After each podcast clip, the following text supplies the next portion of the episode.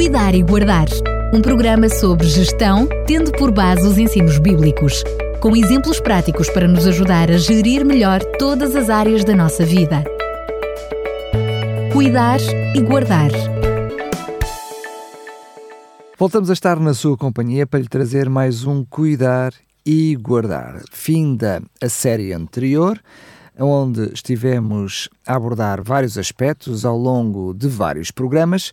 No programa de hoje vamos dar início a mais uma série. Antes de lhe dizer do que vamos falar, começo mais uma vez por apresentar Fernando Ferreira. Fernando, mais uma vez, bem-vindo.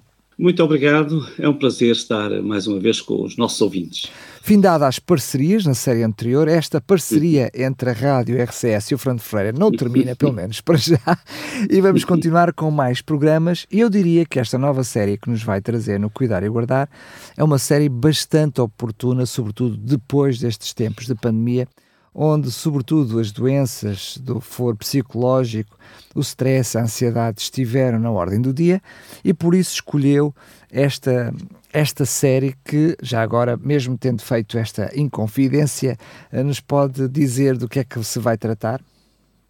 Sim, nós vamos falar sobre a gestão do sofrimento.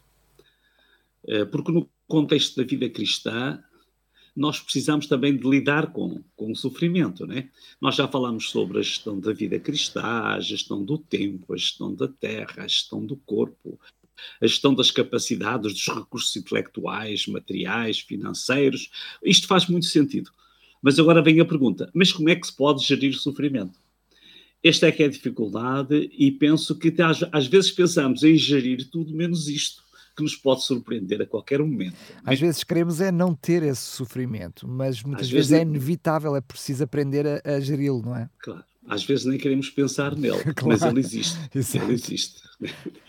Na verdade, a sociedade atual uh, fez com que o ser humano desejasse procurar os prazeres e as delícias da vida, umas boas férias, em países de sonho, casamentos cheios de amor e romance, famílias cheias de felicidade, filhos e netos com vidas bonitas.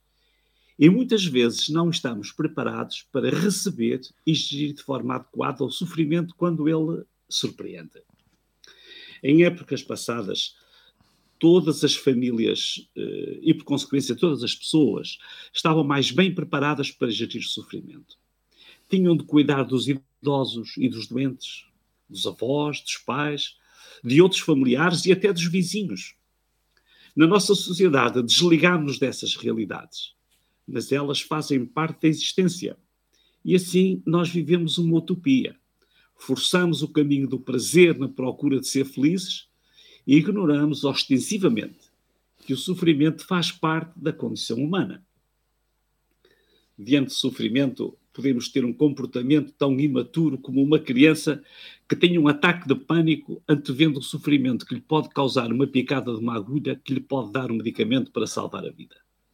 O enriquecimento relacional e existencial de alguém que tem necessidade de ser o cuidador final do seu progenitor ou do seu cônjuge perde-se pelo medo de ver sofrer enfraquecemos-nos ao ponto de não termos a coragem de ver o sofrimento e deixamos que estes entes queridos, nas mãos de especialistas competentes, a quem agradecemos, mas que aqueles a quem amamos não conhecem.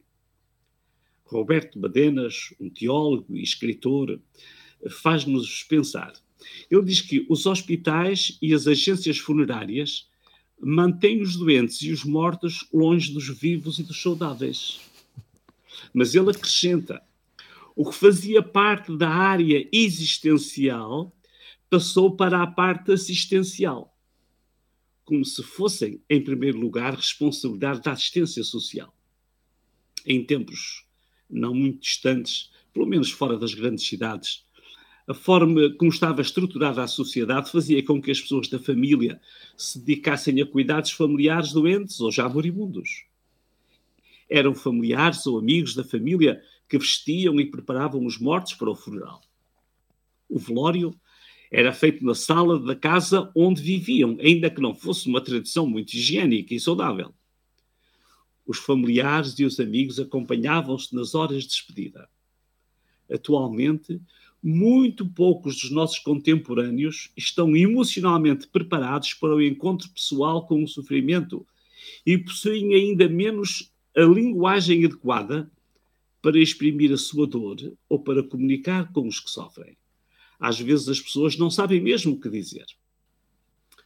Se estudarmos bem a antropologia bíblica, perceberemos rapidamente que, de facto, o ser humano foi criado para ser gestor de um jardim paradisíaco, de um mundo perfeito e para desfrutar de felicidade sem qualquer sofrimento.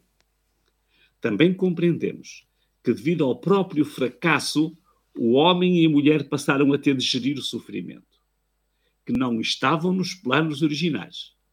Isto devido às escolhas e opções pessoais erradas. O texto diz: Comeste da árvore que te ordenei, ou que te avisei, dizendo: Não comerás dela. Maldita é a terra por causa de ti.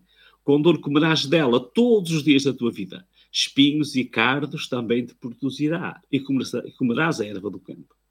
No suor do teu rosto comerás o teu pão, até que tornes à terra, porque dela foste tomado. Porquanto és pó e em pó te tornarás. Lidar com o sofrimento é de facto uma gestão intrinsecamente estranha, desagradável e triste, que não fazia parte do plano original, mas pode contribuir para não nos deixarmos alienar das realidades da vida presente, tal como ela é. A Terra sofre, os animais sofrem, a existência humana transformou-se numa vida com alguns momentos bons, mas que a qualquer instante, em alternância, nos oferece o sofrimento. E assim será, até que a vida termine. É esta a realidade que todos experimentamos. Mas há esperança. Onde está a esperança?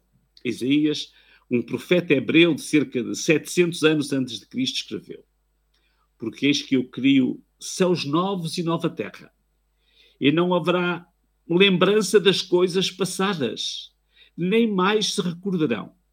Mas vós folgareis e exultareis perpetuamente no que eu crio. Porque eis que crio para Jerusalém alegria e para o seu povo gozo. O penúltimo capítulo do Apocalipse confirma esta esperançosa expectativa. Uma terra nova, sem as sombras do sofrimento. Na prática, o que podemos pensar e fazer. A terra perfeita e feliz faz parte das mais remotas recordações. Enquanto o cumprimento da promessa de uma nova terra sem sofrimento não nos chega, como se pode gerir o sofrimento que nos pode surpreender a qualquer momento? A família, os profissionais de saúde podem ser acompanhantes importantes quando o sofrimento nos cercar mas pode sempre haver momentos em que estaremos di sós diante do invasor. Como enfrentar o sofrimento com dignidade? Primeiro, perceba que todos têm de estar preparados para estas circunstâncias. Aconteçam elas ou não aconteçam. Descubra um socorro intemporal que está para além das circunstâncias. O livro dos Salmos ensina-nos um caminho de saída para o sofrimento. Diz assim o Salmo 121. Levanto os meus olhos até ao alto das montanhas e pergunto: de onde me virá o socorro? O socorro vir-me-á do Senhor, que é o Criador dos céus e da terra. Ele não deixará que tropeces e caias. Está atento à tua vida. Não corre o risco de dormitar e se esqueces de ti, porque aquele que te guarda é o próprio Senhor está tão presente ao teu lado como a tua própria sombra. Será o teu defensor tanto de dia como de noite. Fantástico. O Salmo 121, na versão o livro. O Criador promete acompanhar o sofredor, se o sofredor o desejar. Neste mesmo livro, e no Salmo 23, descobrimos uma frase impressionante que tem de conhecer. Este é um salmo da autoria do rei Davi e diz assim no versículo 4: Mesmo quando eu andar pelo escuro desfiladeiro da morte, não terei medo, porque tu estás comigo. Mesmo na solidão derradeira, pode sentir-se bem acompanhado. Só que essa relação de proximidade não acontece por acaso. Pode não conseguir descobrir a saída de emergência na última hora. Deve experimentá-la agora. Como fazer esse exercício?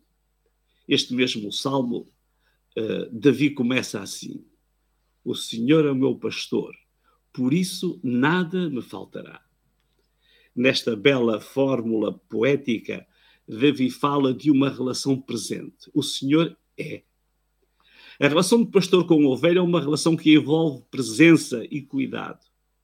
A parte final deste primeiro versículo dá garantias para o futuro. Por isso, nada me faltará.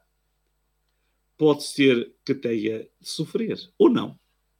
Mas se tiver de sofrer, ou quando estiver a sofrer, escolha não sofrer sozinho.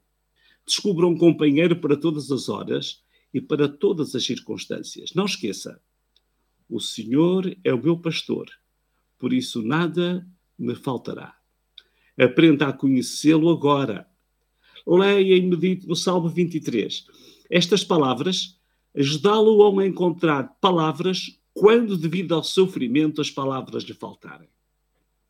Isto é, cuidar e guardar. É verdade que hum, é o assunto que todos nós não queremos ouvir falar sobre ele, mas quando ouvimos falar sobre ele, percebemos a pertinência que ele tem na vida de cada um e da forma como nós nos preparamos, não é? Para aquilo que são os, enfrentar os, os desafios da vida. Mas não termina aqui este assunto, ainda uhum. se vai esticar por mais alguns programas. Pergunto-lhe desde já o que será o assunto no próximo programa. No próximo programa vamos falar sobre a dor e sofrimento. Vamos tentar compreender o que isto envolve e, e preparar-nos para as coisas boas da vida, mas também para aquelas que às vezes não são assim tão boas. Mais uma vez, Fernando Ferreira, muito obrigado e até lá se Deus quiser. Até lá e um abraço para todos.